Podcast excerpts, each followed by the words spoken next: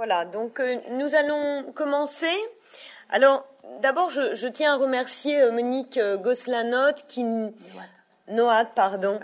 Qui... Ah oui, donc Monique Gosselin-Noat qui s'est substituée à, à Sébastien Lapac.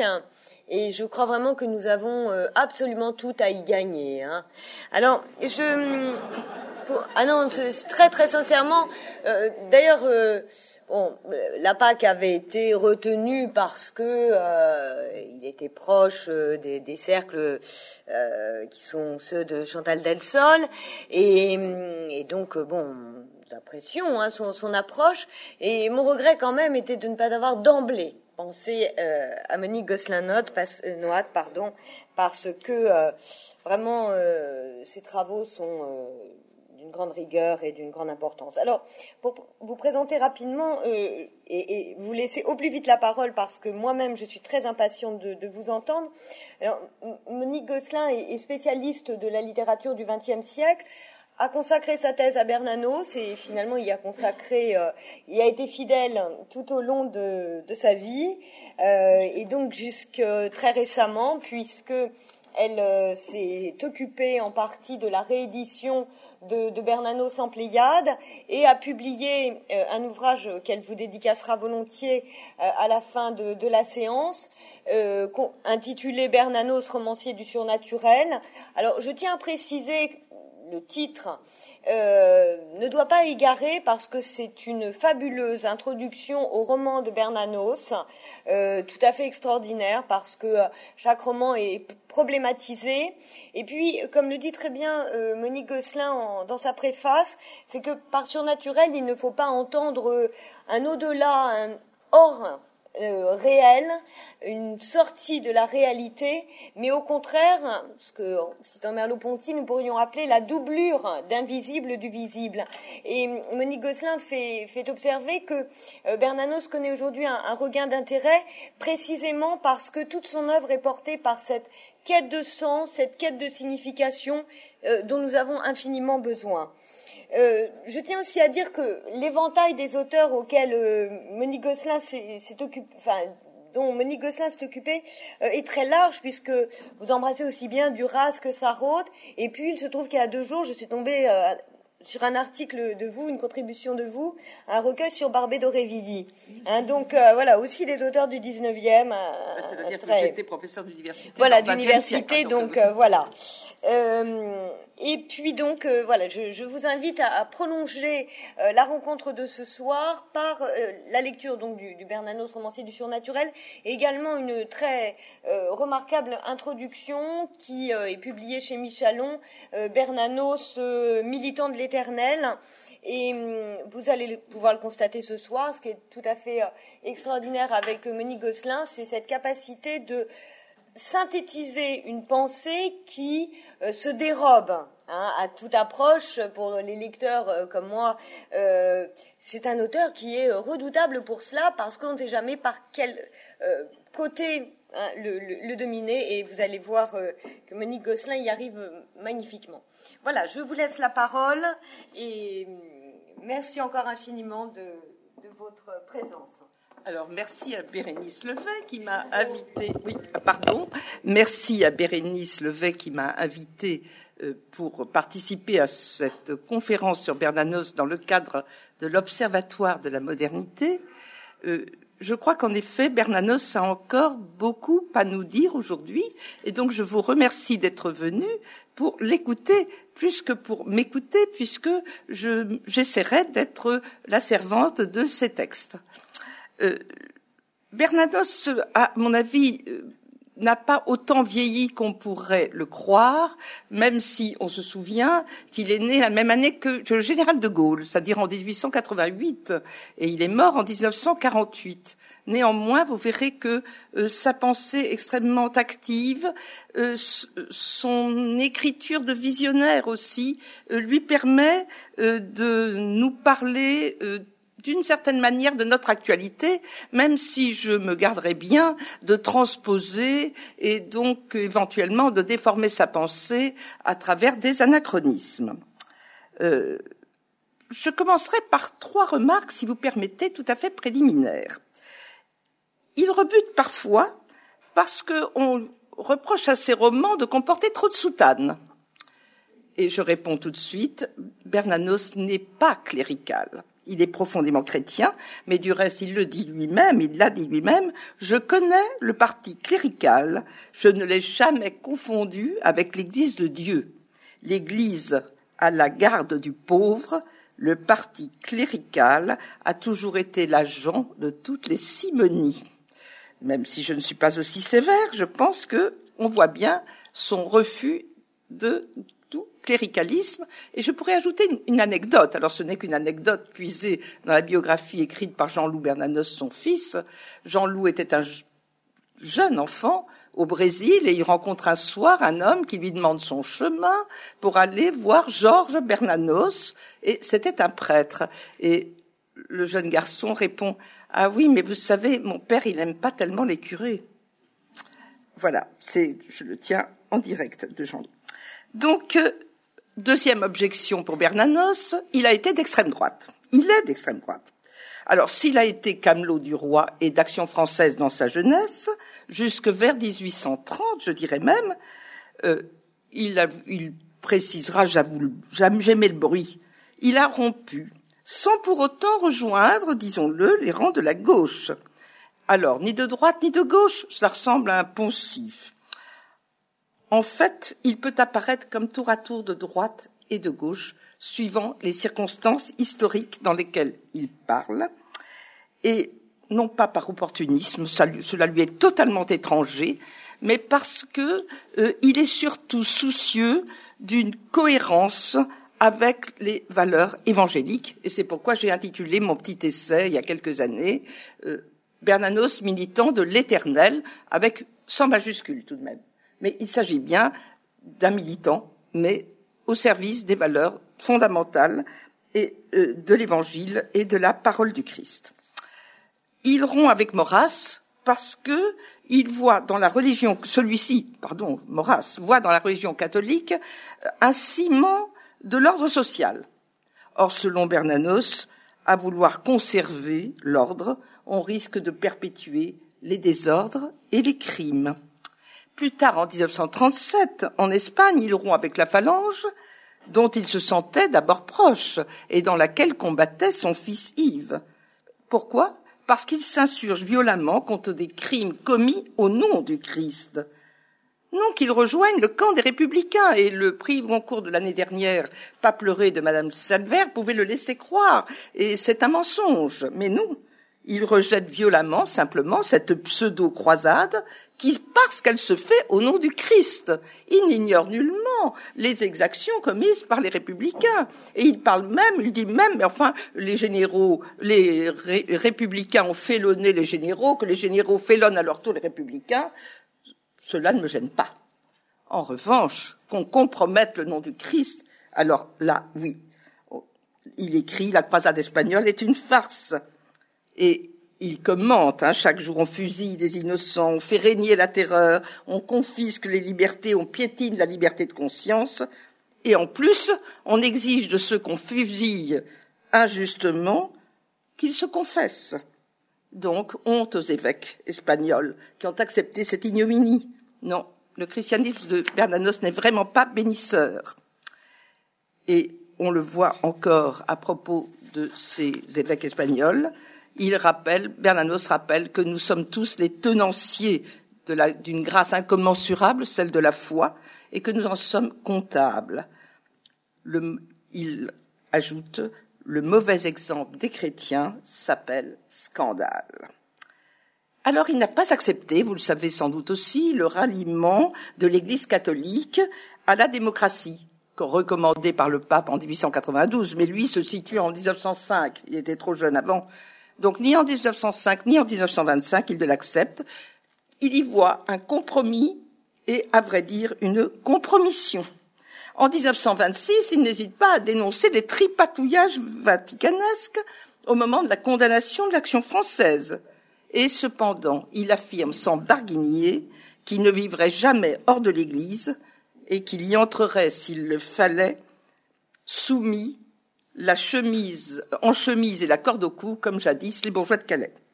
C'est vous dire qu'en aucun cas il n'est réductible à quelques citations approximatives hors contexte qui traînent dans beaucoup de journaux et par lesquelles on lui fait dire ce qu'il n'aurait jamais dit.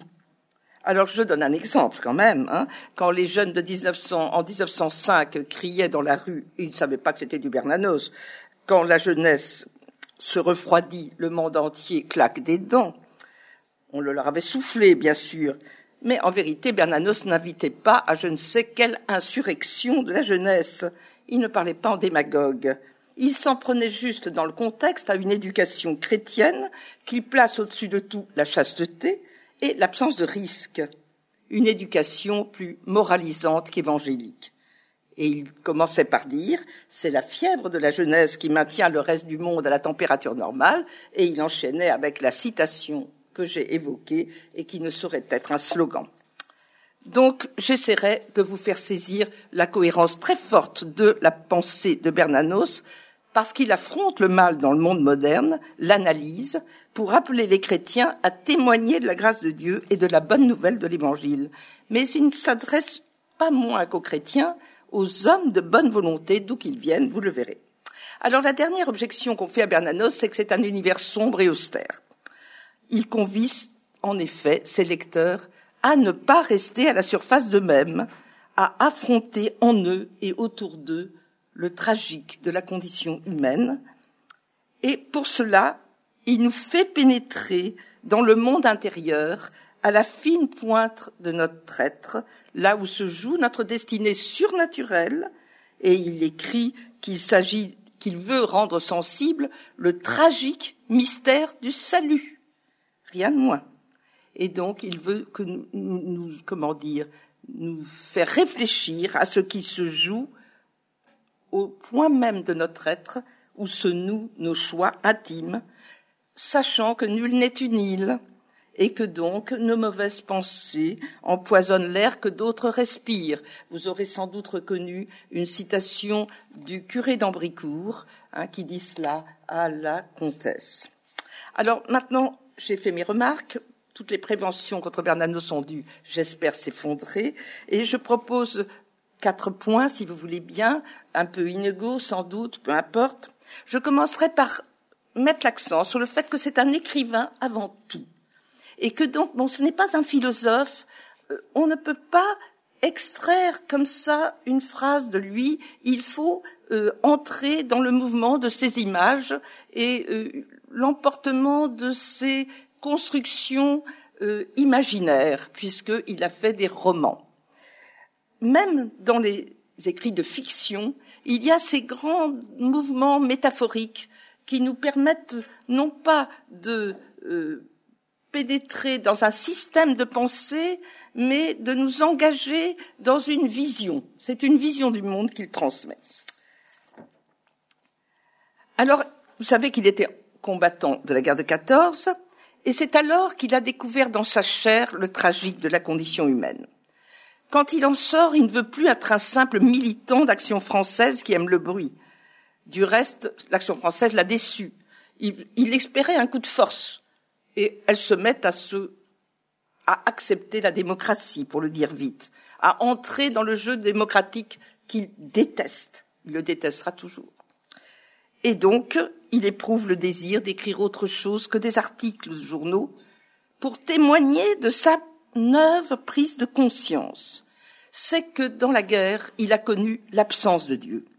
Et il dit même à un de ses amis, quand il lui écrit dans sa correspondance, que c'est son mode de présence privilégié. C'est vous dire que s'il est un homme de foi, ce n'est pas une foi éminemment consolatrice. Dieu, pour lui, est à la fois le Christ et ses paroles, mais aussi le tout autre. Donc, il a fait une expérience forte mais dont il sait qu'elle est incommunicable directement parce qu'elle côtoie sans cesse l'indicible ou l'innommable, selon le cas. Il reconnaît lui-même qu'il pense par image ou par métaphore. Ses romans relèvent de ce mode de pensée car il construit des personnages et des récits pour figurer, représenter ce qui ne peut seulement s'exprimer. Il rêve des fictions qui permettent de faire éprouver ce qu'on ne peut formuler directement parce que cela échappe à la logique de non-contradiction. Alors, il a fait maintes fois euh, état de la conviction qu'il a d'être appelé, mais lui, il ne dit pas, il le dit pas en français, il dit vocatus, et pas par pédantisme, mais parce que il a l'impression de revenir ainsi à une origine sacrée de la langue. Mais il ne voit pas dans la vocation une prédétermination, moins encore une prédestination, mais seulement une proposition divine à la liberté de chacun. Alors il ironise aussi sur son métier d'écrivain qui le nourrit mal. Mais il évoque plus encore, de manière pathétique, cette page blanche qui lui harasse l'âme. Mais il confesse dans une lettre, nous mourrons sur la page blanche et sur la feuille blanche, pardon, et la page non coupée, comme d'autres jadis sur leur cheval. Il reste animé du désir invincible d'écrire pour autrui. Il a une vive conscience du destinataire, on le voit partout, mais sans pouvoir préciser celui-ci. Je ne sais pas pour qui j'écris, mais je sais pourquoi j'écris. Et ailleurs, il est peut-être plus clair, il dit j'écris pour retrouver la source perdue. Et en effet, dans, ses romans, eh bien, il fait œuvre de sourcier pour mettre au jour dans les profondeurs de l'être humain son désir, son vrai désir ou son délire. Et il explique aussi à son ami Valérie Rado, qui était resté comme ça en faisant un roman très en surface, qu'il faut aller jusqu'au bout de ces démons intérieurs pour les extirper, formuler ces mauvais rêves pour les exorciser. Mais pour cela, foin du style chrétien, ah, sans doute, dit-il, il y a le style chrétien et même néo-chrétien. C'est d'ailleurs tout ce qui nous reste de cette fameuse Renaissance catholique. Il fait allusion à la Renaissance catholique euh, post-guerre de 14. Hein. Pour lui, il entend parler un langage chrétien, mais il rectifie pas seulement un langage orthodoxe. Et il cherche vraiment cette cohérence avec la parole évangélique. On peut donc suivre chez lui, dans tous ses textes, la quête du langage chrétien, c'est-à-dire un, langage qui ne tienne pas le discours du maître au nom d'un savoir qui serait pouvoir. Pas davantage le discours de l'institution, fut-elle ecclésiale. Qu'on se souvienne de Monseigneur Espelette, vous entendez la légèreté de son nom. Alors c'est un évêque lettré, même académicien, s'il vous plaît. Eh bien, que fait-il? Il tient le langage frivole, selon Bernanos, du compromis. L'autre refus de Bernanos est celui de l'apologétique. Dieu nous garde des poètes apologistes. Ainsi dit-il. J'ai déjà écrit que je refusais le nom de romancier catholique. Il veut n'être qu'un catholique qui écrit des romans, rien de plus, rien de moins.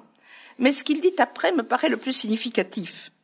Un chrétien ne serait-il jamais assez chrétien pour l'être naturellement et comme malgré lui dans son œuvre? Et par le truchement du curé de Torcy, dans le journal d'Incarite Montagne, il fait l'apologie d'une parole qu'on tire de soi au prix d'une souffrance qui est comme un enfantement. Je cite, Je prétends simplement que lorsque le Seigneur tire de moi une parole utile aux âmes, je le sens au mal qu'elle me fait.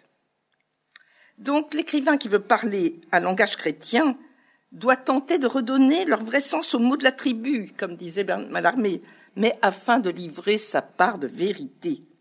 Plus tard, un an sa mort, il formule mieux encore, un an avant sa mort, en avril 47, il formule mieux encore, à mon avis, cette exigence qui se pose au chrétien qui veut être un écrivain. Il vient de s'insurger contre l'expérience désespérée d'une civilisation de la matière. La dernière expression est tout à fait de lui. Lorsque j'écris ces choses, j'ignore si je suis un écrivain révolutionnaire ou non. Ce que je sais, c'est que je suis un écrivain catholique, je veux dire un homme qui se tient pour responsable de ce qu'il écrit, non seulement vis-à-vis des catholiques, mais du premier venu qui le lit et auquel il doit toute la vérité dont il dispose l'écriture devient alors une sorte de sacerdoce inséparable de son aventure spirituelle à lui et même d'un calvaire, car la quête du mot, pour Bernanos, et il l'a dit très bien, n'est que l'image affaiblie de la quête de l'être. Et là, il met l'être avec une majuscule. Écrire n'est pour lui qu'un moyen de témoigner au nom de son baptême, car le baptême marque l'homme au point de le rendre responsable devant Dieu de la consécration reçue. S'il est vrai que la foi est un don de Dieu, et même, dit-il, c'est beau, un sourire de Dieu, elle constitue un dépôt sacré et instaure un devoir dont chacun de nous est comptable à Dieu, car, et je cite, le monde n'a pas reçu le Christ, c'est nous qui l'avons reçu pour lui. Il en résulte donc chez Bernanos un christianisme de la conscience éclairée par l'Esprit Saint. Là encore, je cite parce que c'est très net, la théologie morale a sur d'autres sciences un éclatant avantage. Les vérités qu'elle affirme sont moins contrôlées par la raison que par la conscience. Alors cela a beaucoup d'implications finalement. D'abord, il se sent très proche de Luther. Et vous voyez pourquoi. En Espagne, il a dû s'en prendre aux évêques et même au pape, qui ne rappelle pas à l'ordre les évêques. En même temps, je vous l'ai dit tout à l'heure, il veut toujours une soumission à l'Église. Et il oscille entre les deux positions. Parler au nom de sa conscience, mais se soumettre quand il le faut. Euh, il éprouve, tendresse et compassion pour Luther et pour Lamennais, qu'il cite. Euh, il l'a consacré à Luther, vous le savez sans doute, un bel essai qui, a été nommé par Albert Béguin, frère Martin. Et cette compassion s'enracine dans une vision théologique parce qu'il approuve Luther et Lamennais d'avoir protesté au nom de leur conscience contre la collusion entre l'Église et les puissances d'argent. Mais ils ont commis l'erreur de vouloir faire plier les reins à l'injustice. Et là, je mêle évidemment des passages très différents de son œuvre, mais je crois lui être tout à fait fidèle. Si l'on s'en tient à l'analyse suggérée par le curé de Torcy dans le journal d'un curé de campagne, ils l'ont regardé sans prier et ils sont tombés dans une injustice plus grande. Parce que le curé de Torcy avait dit à son jeune confrère, surtout ne va pas regarder l'injustice dans les yeux, elle te ferait plier.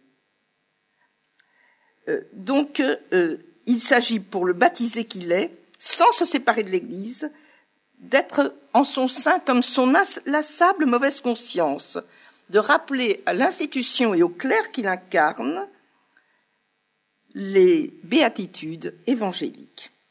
Il est loisible à chacun de mesurer à quel point cela est différent de la vision de Maurras, qui rêvait d'un christianisme, je vous le rappelle, sans le Christ. Donc Bernanos se sent sommé de témoigner, mais aussi parce qu'il sait qu'il a une sorte de charisme de l'écriture. Il sent qu'il a une capacité de mettre au jour un monde intérieur qui lui fait devoir d'être, dit-il, le champion des béatitudes. Et vous entendez dans le champion des béatitudes qu'il entend être une sorte de chevalier de l'éternel. Donc, contre un christianisme de la conservation, Contre les prudents qui ménagent tous les pouvoirs, Bernanos dénonce le désordre établi. Il a du reste brossé, et je vous le dirai tout à l'heure mieux, un tableau cruellement polémique du demi-monde chrétien, ou plutôt clérical, dans la deuxième partie de son roman L'imposture, qu'il publie en 1927. Pour lui, alors sa, sa spiritualité se réclame du pauvre de Lombry, donc François d'Assise, et de Thérèse de l'Enfant Jésus. Cela doit vous être assez familier. Pour lui, l'essentiel, c'est de sauver et non de conserver.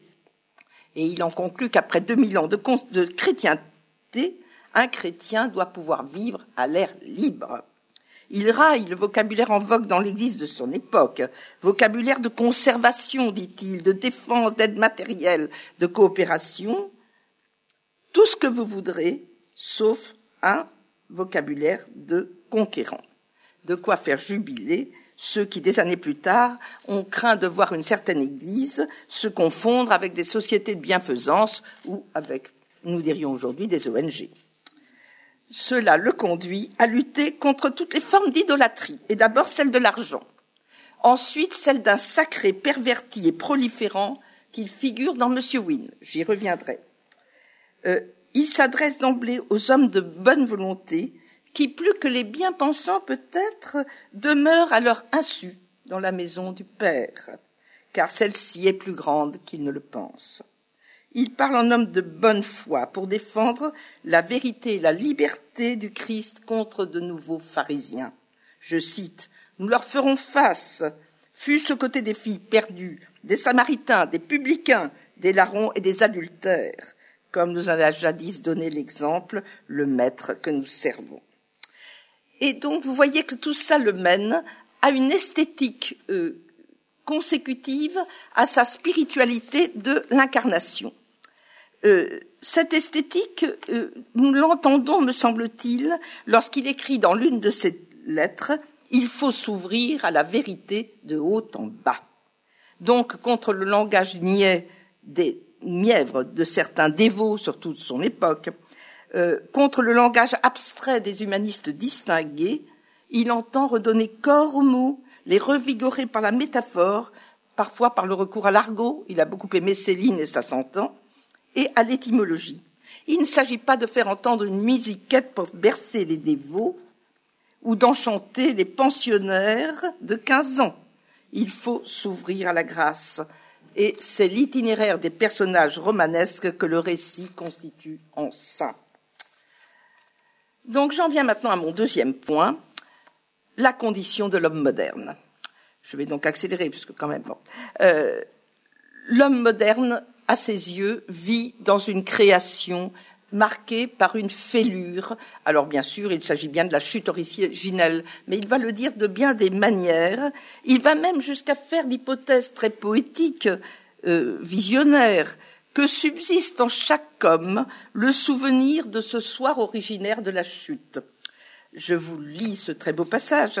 Peut-être notre misérable et douloureuse espèce garde-t-elle au dernier recet de sa mémoire héréditaire le souvenir de ce soir entre les soirs, où le premier couple humain vit pour la dernière fois cette vérité qu'il venait d'outrager descendre lentement au-dessous de l'horizon, ainsi qu'un astre immense, tandis que courait sur la terre maudite avec une vitesse horrible l'ombre de la première nuit. Alors, l'homme moderne est avant tout un homme seul, selon lui, seul dans un monde où règne la communication. Et vous verrez que je ne tire pas sur les textes, c'est bien ce qu'il dit. Il est triste parce qu'il court après la réalisation de désirs qui ne le satisfont pas et ne sont en fait que des délires du désir.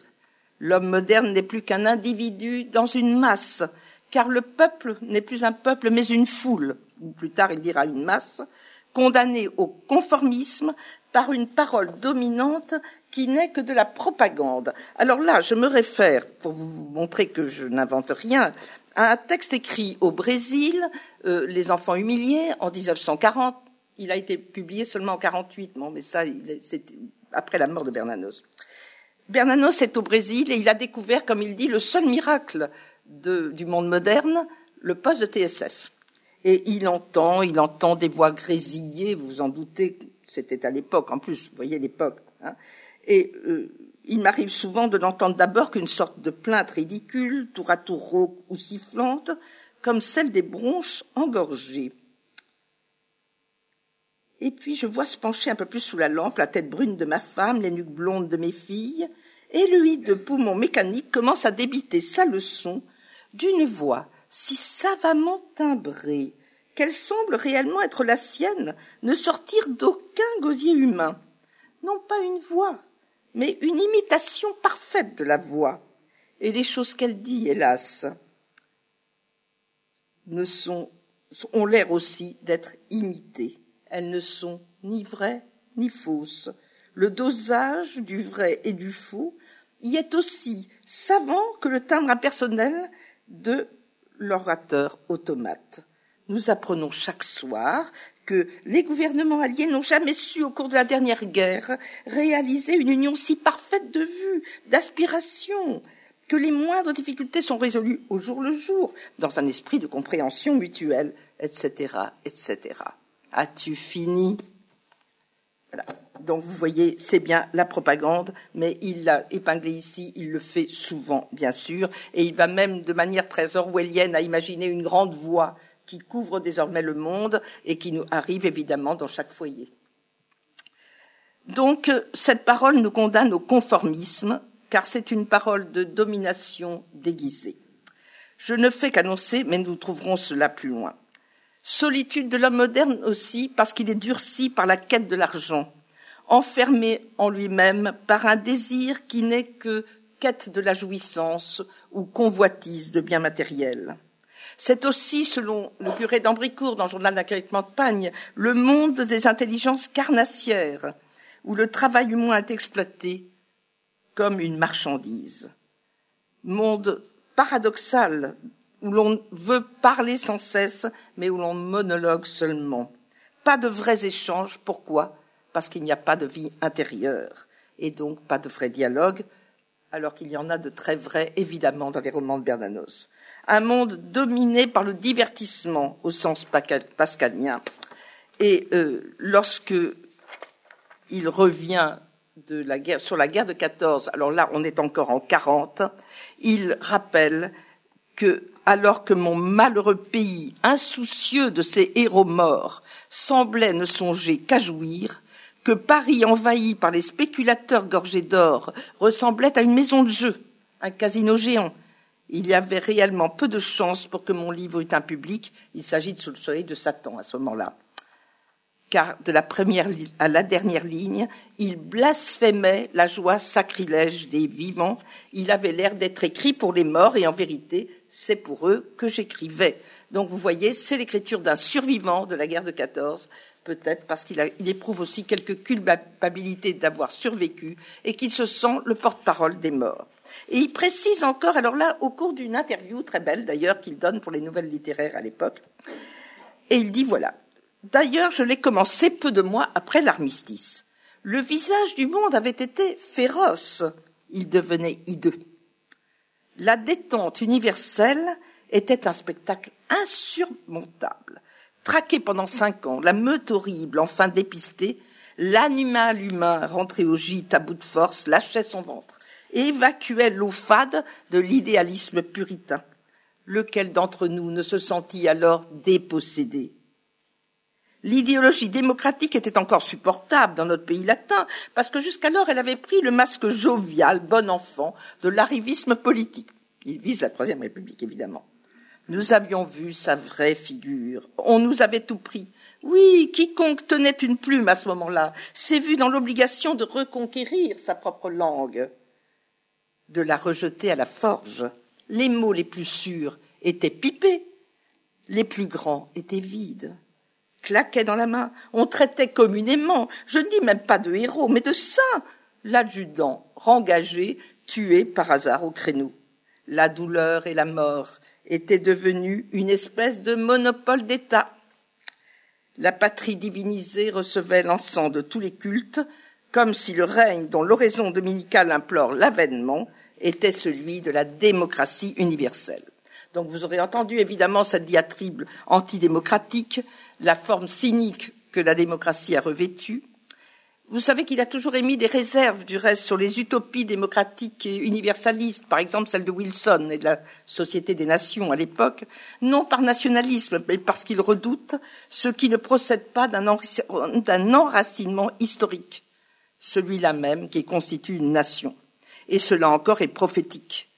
À l'issue de la guerre de 14, il est surtout sensible à l'imposture d'État, parce qu'on a volé aux combattants leur victoire, on a instauré un culte dévoyé de la patrie au nom d'intérêts secrets.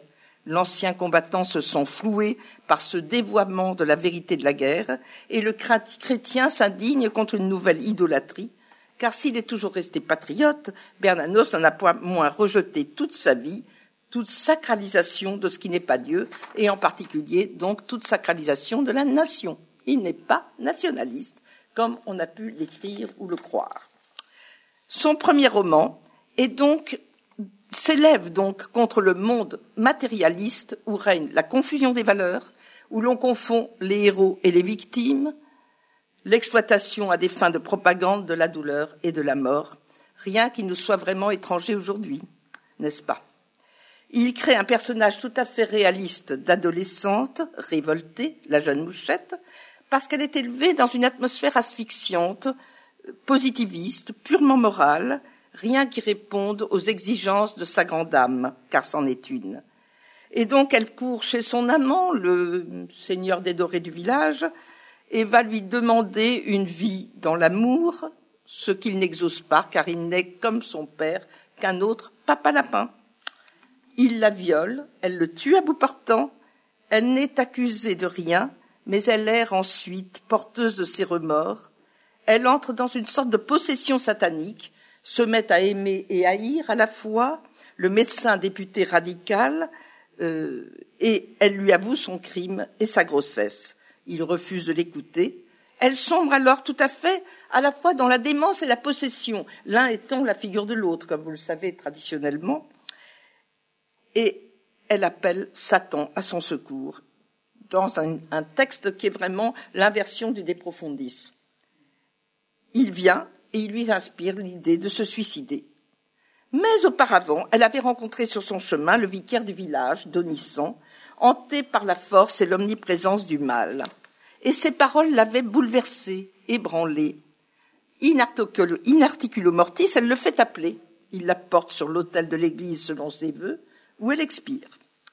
Au grand scandale de l'évêque positiviste qui ne semble croire ni à la conversion ni au miracle. Le vicaire se retire pendant cinq ans dans une trappe et il reparaît curé de village, confessant à tout va les foules qui accourent vers lui, comme jadis vers le curé d'Ars. Il commet un chemin de croix qui le conduit à mourir dans son confessionnal, dans un geste de défi à Satan, dont on ne sait s'il l'a vaincu. Donc vous voyez que le premier roman de Bernanos peint un monde moderne dominé par le prince de ce monde, comme l'écrit l'évangéliste Jean. Et la conclusion de Bernanos, c'est que le monde du mal est un univers organisé dont nous ne saisissons qu'une lointaine lumière dans le monde visible. Alors je cite quelques phrases parce qu'elles sont très belles. Qui oserait nier que le mal ne soit organisé?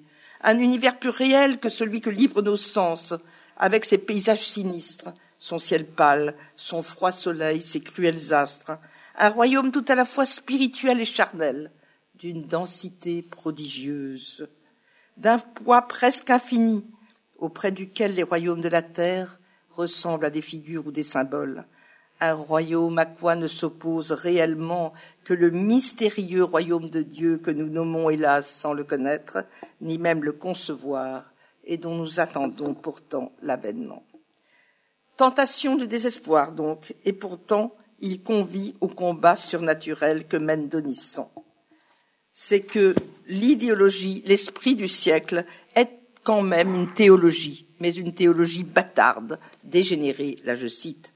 Et il évoquera aussi, vous allez bientôt entendre parler de Chesterton, je crois, les idées chrétiennes devenues folles, selon la formule de Chesterton, elle déchaîne des forces obscures, déclenche des explosions de violence imprévisibles, et cependant, le monde moderne ne pourra jamais arracher de ses entrailles la notion chrétienne de l'amour absolu, mille fois plus exigeant qu'aucune justice.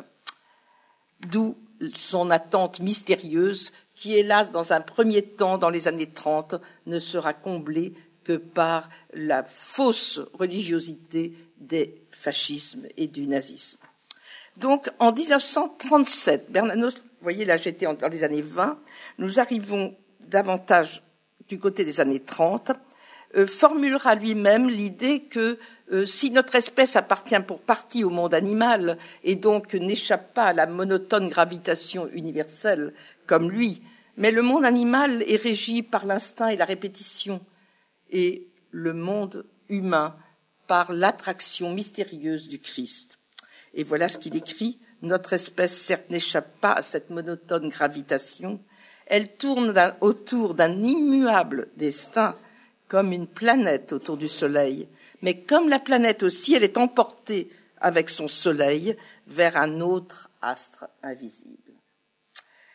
Dans l'imposture, alors c'est donc son deuxième roman, 1927, il représente ce monde moderne coupé de la nature et de son propre naturel. Cette coupure entre la nature et la culture, ce divorce, il l'a peint doublement. Il l'a peint d'abord à travers le personnage d'un prêtre renégat, savant, lettré, qu'il appelle Sénabre. On pourrait gloser sur ton nom, mais je ne le ferai pas ce soir. Euh, un savant qui a perdu la foi, mais peine à se l'avouer. et sa destinée est emblématique de celle du monde moderne. En effet, Sénabre va peu à peu mm, se haïr, détester son propre corps, entendre son rire qui est un vrai ricanement, et finalement euh, être tenté de se haïr tellement qu'il veut se suicider, mais providentiellement, le revolver s'enraye je resterai, ce n'est pas mon propos de raconter toute l'histoire. Tout ce que je veux souligner ici, c'est que on est là en présence d'une culture qui renie sa vraie nature et se coupe de la nature extérieure que l'homme saccage et déshonore. Et du coup, euh, il y a un discours narratif qui ponctue le roman et euh, qui se traduit par une sorte de déploration lyrique qu'à travers les ténèbres les villes appellent d'une voix profonde, que leur joie respire avec peine comme elles râlent. Chaque rue traversée dans le tumulte et l'éblouissement, sitôt quittée, vous poursuit d'une plainte affreuse, peu à peu assourdie, jusqu'à la limite d'un autre tumulte et d'un autre éblouissement, qui joint bientôt à l'autre voix sa voix déchirante. Et encore, ce n'est pas le mot de voix que j'écrirai, car la forêt, la colline, le feu et l'eau ont seuls des voix. Donc, comme dans Sous le soleil de Satan, le monde est enténébré. La rumeur de la ville est tumulte, symbolique d'une sorte d'exil auquel l'homme est condamné. L'harmonie avec la nature est perdue. Il a construit des villes qui ne sont plus un asile, mais seulement des prisons où la joie n'est qu'un spasme d'agonie. Je cite Forteresse bâtie dans la peine et la sueur, où s'est réfugié dans le vent la rébellion des choses et des éléments, Adam vaincu. Cette digression ponctue le récit. La culture moderne est mise en cause parce qu'elle a dégradé la nature. Il évoque à la fin de ce passage les pelouses et des papiers gras sur elles le dimanche. cela consacre le divorce entre la nature et l'homme, qui est désormais victime d'une malédiction clairement rattachée au péché originel, puisque le récit évoque Adam et le mythe de la Genèse. Les mésaventures que raconte le roman sont celles du monde moderne. Pernichon, le journaliste catholique moderniste, va se suicider.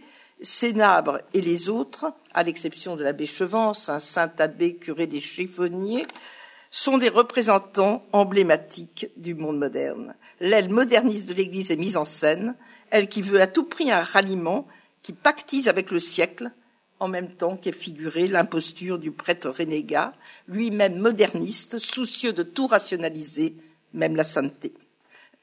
Il ne faudra pas moins que la mort presque désespérée du pauvre abbé Chevance, puis ensuite celle de Chantal, qui est assassinée, pour rédimer peut-être cette imposture et peut-être ramener à Dieu Sénabre, mais rien n'est sûr dans ces romans. Bernanos se garde bien de se prononcer sur la destinée surnaturelle de ces personnages. Dans la joie, tous les personnages, c'est le roman qui fait cite immédiatement, en 1928, tous les personnages emblématiques de la modernité sont convoqués. L'historien intellectuel, qui ne rêve que de l'académie. La vieille mama, qui a toujours vécu dans l'avoir et reste cramponnée à ses biens, alors qu'elle est peu à peu dépossédée d'elle-même par la vieillesse et la folie. Le psychiatre à la mode, qui a passé sa vie, comme il l'avouera d'ailleurs, à se regarder comme dans un miroir, dans le visage de ses toqués. Le chauffeur russe Fyodor, qu'on croirait évadé de Dostoïevski, euh, et qui est curieusement toujours attiré par le surnaturel tout en le blasphémant dans une large mesure. Et enfin Sénabre, le prêtre imposteur. Tous, comme le dit Fyodor, jouent entre eux, ainsi que des enfants tristes, dans la cendre un jour d'hiver. Ils ne savent assurément ce qu'ils veulent. Chacun désire un rang, une place, la renommée, l'or, et surtout, sitôt la place occupée, je suppose, elle est trop grande pour lui. Il désire humblement plus bas. À chacun, la seule présence de Chantal arrache son secret. Chantal est une jeune fille moderne, mais d'une certaine manière une mystique. Et c'est pourquoi, sans le vouloir, elle leur dérobe leur secret et ce secret est celui d'une imposture sur laquelle est bâtie leur vie. La pire étant celle de Sénabre, qui a appris à se passer de Dieu, comme il l'avoue à Chantal. Ni vous, ni Chevance ne me rendrez Dieu, et pourtant, à ne considérer que les apparences étant d'inutiles tourments, il vous manque plus qu'à moi. Et Chantal reconnaîtra humblement, et vous mesurez le renversement, vous disiez tout à l'heure une parole si juste, si vraie. C'est à moi que Dieu manque. Nous revenons à ce désir essentiel d'un Dieu caché qui peut seul combler le cœur de l'homme et qui entre les héros de Bernanos, mais on ne possède pas Dieu. Enfin, après la grande crise économique, celle de 29 en Amérique, mais en 32 en France, Journal d'un curé de campagne et Monsieur Wynne apparaissent comme les deux faces d'un même diptyque.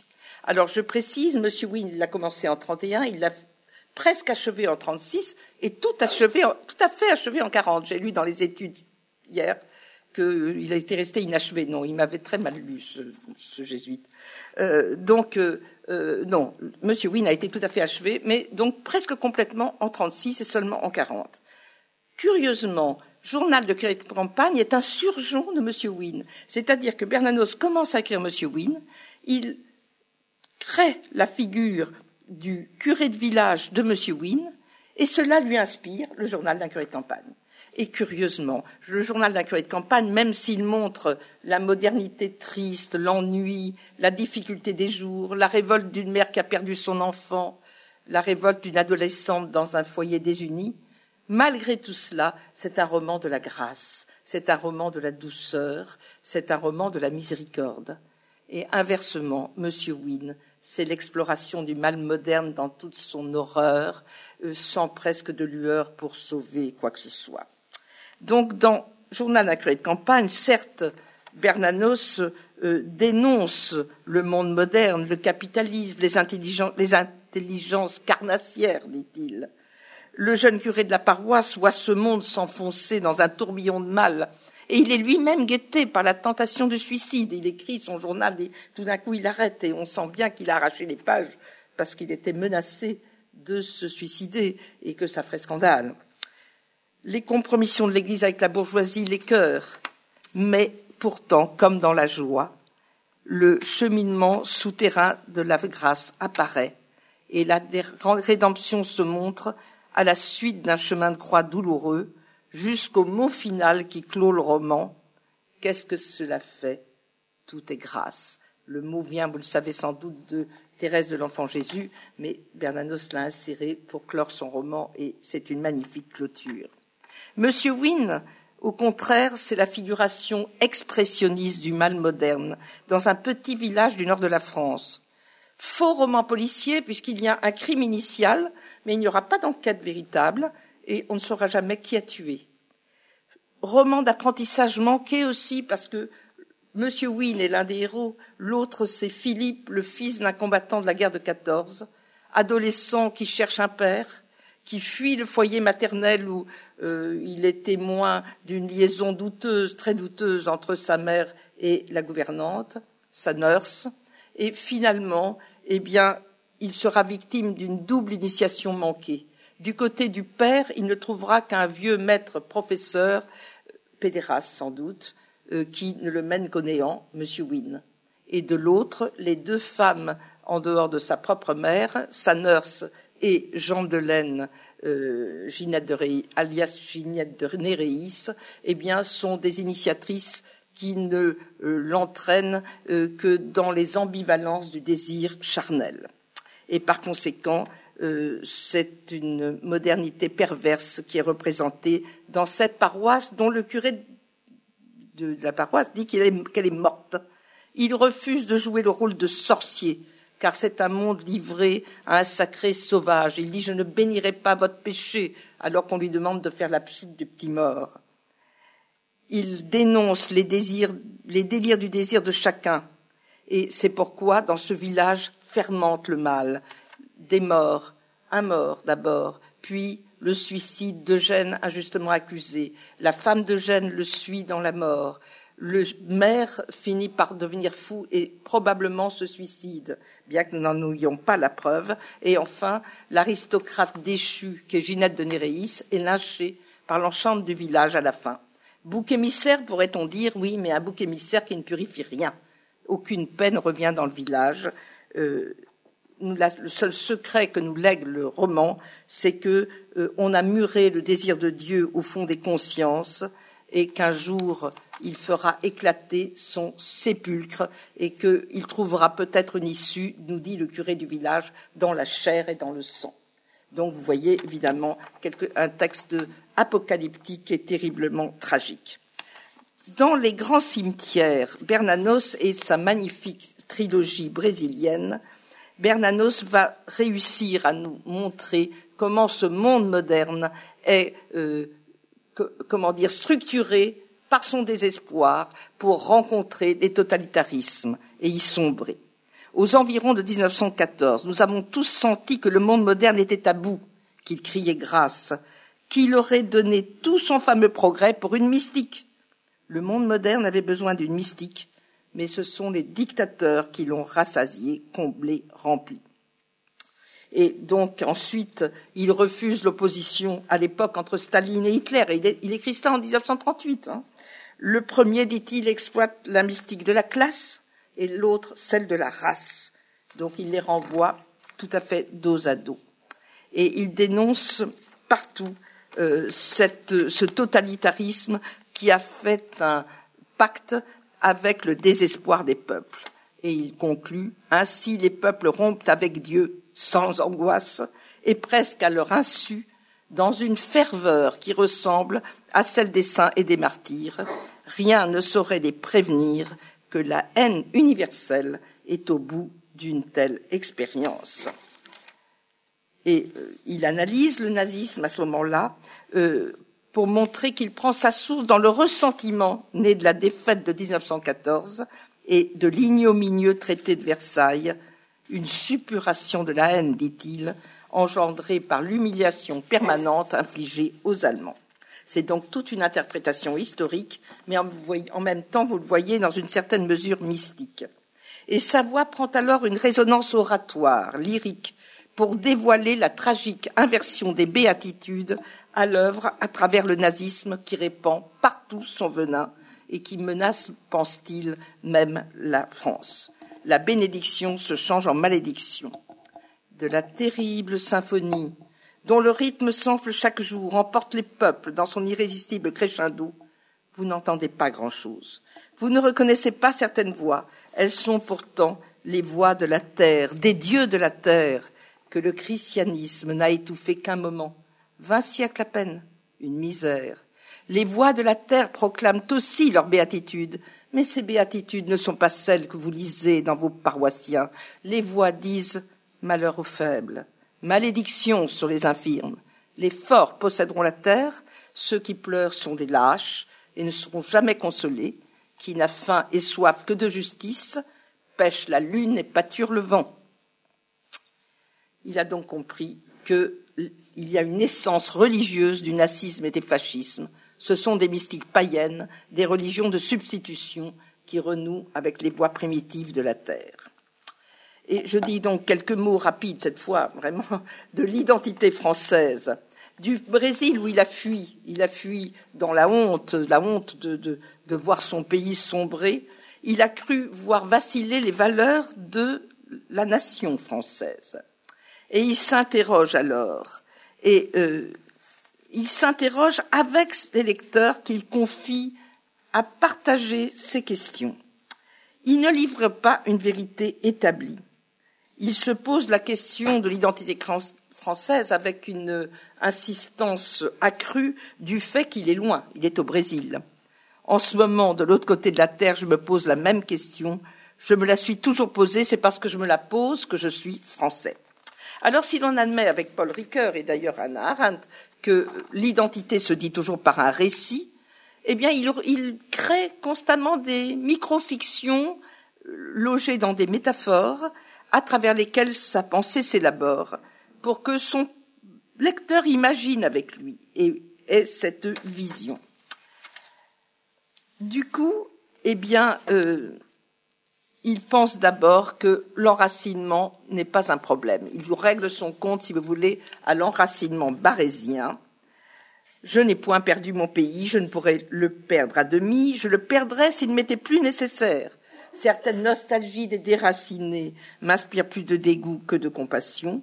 Il pleure les habitudes perdues, il jeûne, sur des mognons d'habitudes encore vifs, et sanguinolent. Rien ne fera jamais de moi déraciné. Je ne serai déraciné que de la vie. Alors, vous aurez vu que euh, bon, c'est une image végétale. Hein, ce n'est pas une image biologique ni organique. Et il dira d'ailleurs un peu plus loin, tant que je vivrai, je tiendrai à l'enfance, et lorsque la sève ne montera plus, toutes les feuilles tomberont d'un coup.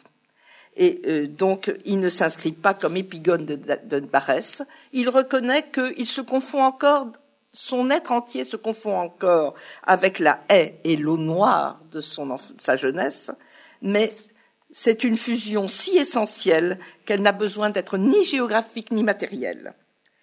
Cela ne confère aucune supériorité objective à sa terre sur celle des autres, Citation, il n'y a pas d'orgueil à être français, et c'est le leitmotiv de l'essai. Ça revient sans cesse. Le lieu natal constitue notre identité, et cela seulement lui confère un privilège subjectif. De même, il va parler de la terre comme un support commun. Donc ce n'est pas seulement la terre de notre patrie, la terre nous supporte tous, et c'est cosmique, je dirais. Et du reste, euh, il fait entendre un vent qui vient lui dire que même s'il se sent très seul, chaque pas fait aujourd'hui vers ceux qui m'attendent, qu'ils paraissent m'éloigner d'eux, ce n'est là qu'un piège, qu'un mirage. Il fait donc, nous fait faire l'expérience d'un rapport originaire et structurant à la Terre, mais pour lui, la Terre des pères n'est pas celui, la Terre d'une dissolution organique, mais euh, une mystérieuse, elle est le, lieu d'une mystérieuse et invisible communauté. Et enfin, euh, l'identité française ne s'inscrit donc pas dans un terroir, ni dans un sentiment organiciste de l'appartenance à une terre commune, ni non plus dans une communauté ethnique, mais dans une référence partagée à une histoire porteuse de valeurs. Vous voyez, c'est à la fois une culture et une histoire. Euh, il dit même qu'il croit plus aux Français qu'à la France, parce que la France meurt et renaît dans toute sa singularité avec la naissance et la mort de chaque citoyen. Elle est une totalité, certes, mais constituée de la personnalité de chaque petit Français. C'est donc une vision vitaliste, stéréoscopique, on peut dire, sans aucune dimension totalitaire.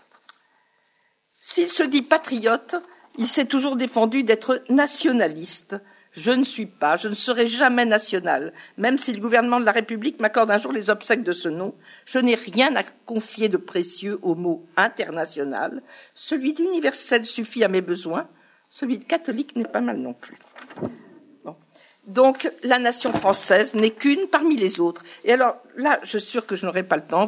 peut-être que vos questions me permettront de le dire.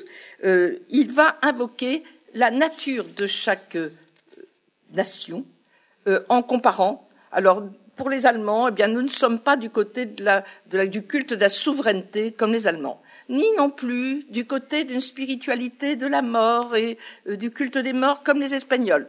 Je n'identifie pas forcément à ça, mais il dit bien chaque fois, mais il n'y a pas de supériorité à être français, nous sommes simplement différents.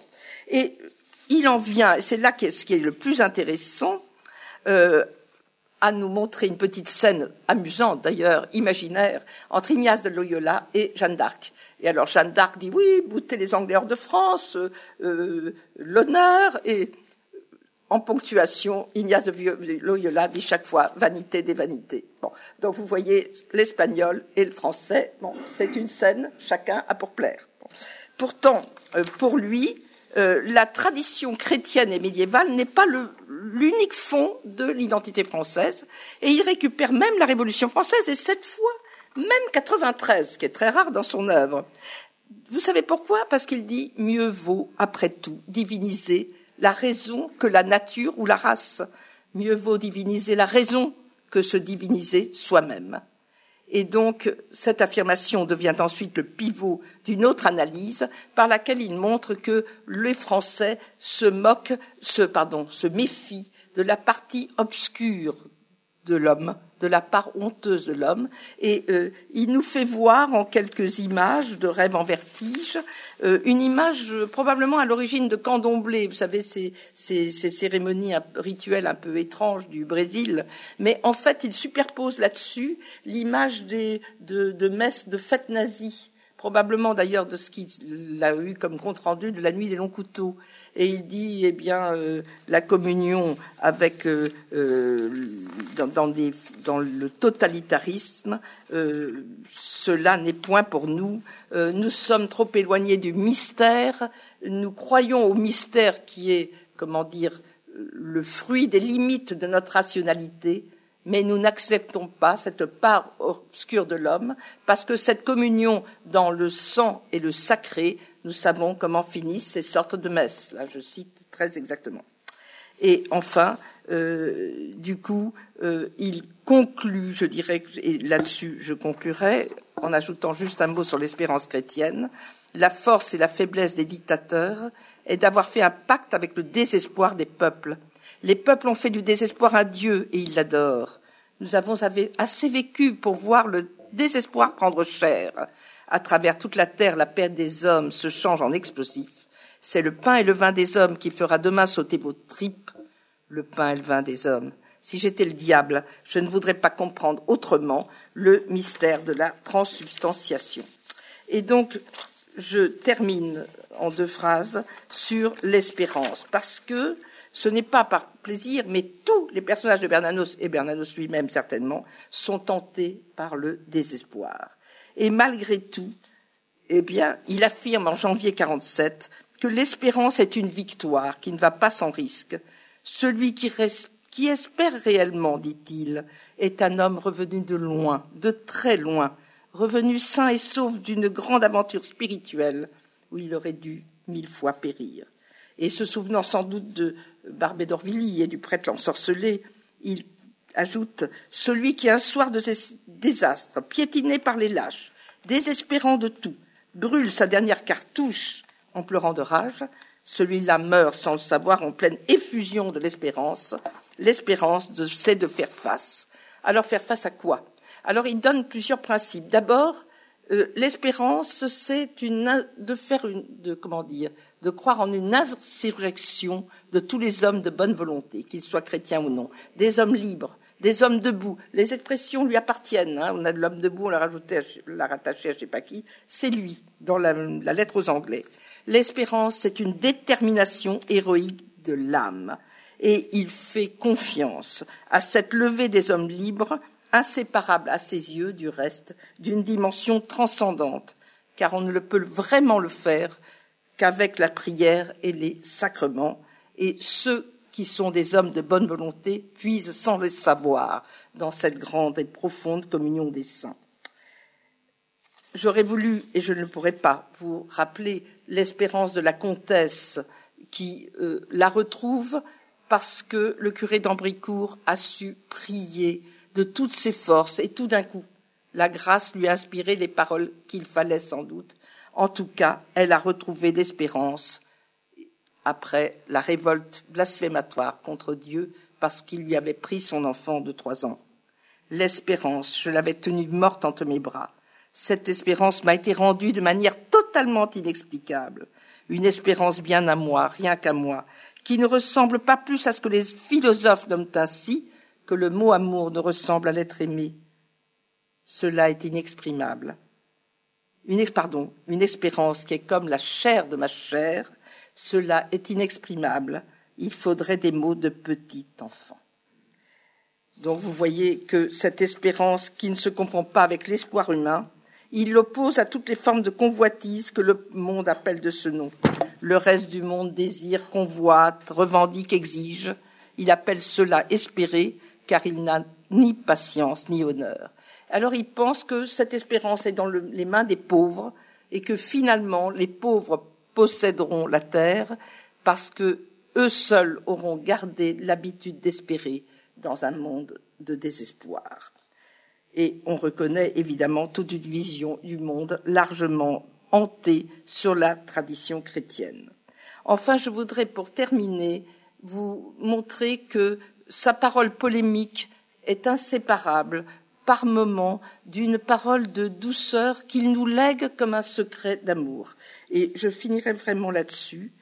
Nos mensonges sur lesquels nous nous jetons comme sur un mur ne nous opposent rien de palpable, ne sont que des murs de nuit Ils sont la part de néant, la part des ténèbres que l'amour n'a pu encore restituer à la lumière.